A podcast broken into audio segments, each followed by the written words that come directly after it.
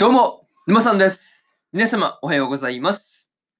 今回ですね、シャドウハウスの第10話の感想ですね。こちら、語っていきますんで、気軽に聞いていってください。というわけで、早速ですね、感想の方、入っていこうと思うわけですが、まず、一つ目ですね、ギリギリセーフというところで、ケイトとエミリコがですね、無事にお披露目をですね、合格していたわけですが、まあ、まさかのね、あの、川と水路をね、あの、流れていって、そのままゴールするっていうところになるとはですね、思わなかったなという感じでした。なかなかね、あれは、うん、予想外ですよね。うん。本当によく間に合ったなっていうか、本当川が流れてるところからね、そこにこう、荷車乗ってこう流れていくっていうのはね、うん、発想の勝利ですよね、完全に。そう。まあまあ、これはね、まあ、ケイトがススを操れることとか、こう、エミリコが懸命に押してきた荷車とかですね、こう、まあ、その要素ですね。まあ、要素要素が合わさって、まあ、できた技ですからね。うん。本当にこう、すべて繋がったなという感じで、なかなか面白かったですね。そう。まあ、正直ですね、こう、ケイトのススをね、操る能力と荷車のどちらか片方がね、まあ、かけただけでもですね、今回のゴールはね、なかなか難しかったっていうことを考えると、まあ、うん、運も味方についたんだろうなっていう感じで、いや、本当に良かったなという感じでした。本当にその辺は良かったっすよね。うん。そう。いや本当にその辺はすごい良かったなという話で、まあ、この時のね、あの、エドワードの慌てようですね。エドワードめっちゃ焦ってましたからね。めてか、焦ってたっていうか、まあ、びっくりしてましたがね。うん。びっくりしてましたね。うん。なんかめっちゃ変な言い方だったけど。うん。まあ、びっくりしてましたからね。いや、これは、なんかエドワードの慌てを見ていてね、まあ、笑ったなという感じですね。そう。あとはね、こう、個人的にはですね、ゴール直前で、ケイトがエミリコをね、抱っこして、こう、なんていうの、地面に着地するってとこですね。あっこがね、すごいこう、良かったところとかですね。あっことか、あの、エミリコにね、あの、対して、その子であってほしいっていう風なね、あの、ケイトの話ですね。あの辺がこう、好きだったりするという感じですね。うん。いや、いい話ですよね。ケイトとエミリコの絆というか、そういうところが見れて、本当に良かったなという話で、一つ目の感想である、ギリギリセーフというところ、終わっておきます。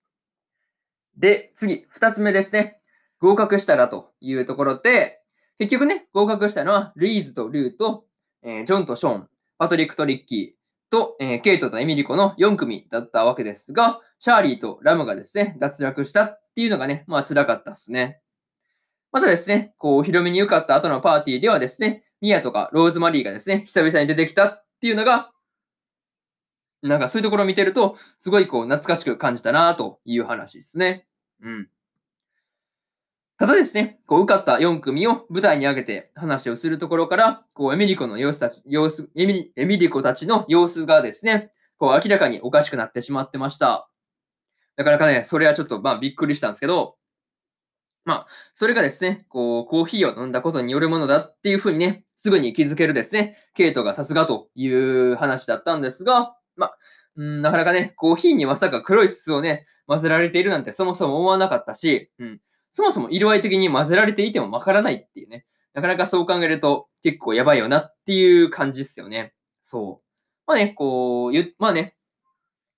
結構話とかでも出てきてましたけど、まあ、あの、シャドウに対しては効かないっていう話なんですよね。そう。まあ、生き人形に対してそれを操れるっていうだけで、まあ、あの、シャドウたちの方には効かないんだよって話で、あなるほどね、コーヒーをね、まあ、ケイトたちも飲んでいて、なんでケイトたちは変わらないんだっていう話でいくと、普通に、まあ、シャドウには効かないという話だっていうので、ああなるほどねっていう感じでした。いや、ほんとね、こう、生き人形たちにね、なんてことするんだっていうふうにね、まあ、ちょっとこう、思ってしまうというか、うん、そういうところがありました。というところで、えー、二つ目の感想である、合格したらというところ、終わっておきます。で、次、三つ目ですね。明かされた秘密というところで、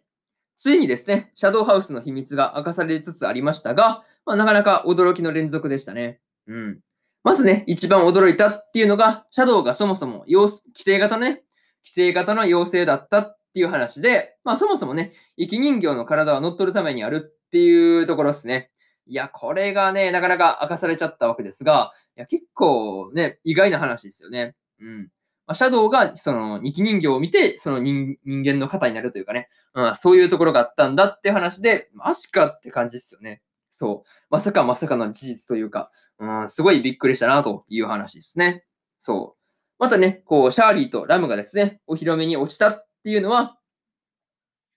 シャーリーのね、人格形成ができなかったから、まあシンプルにね、シャーリーが弱くなってしまう、まあ弱いままだったっていう話ですよね。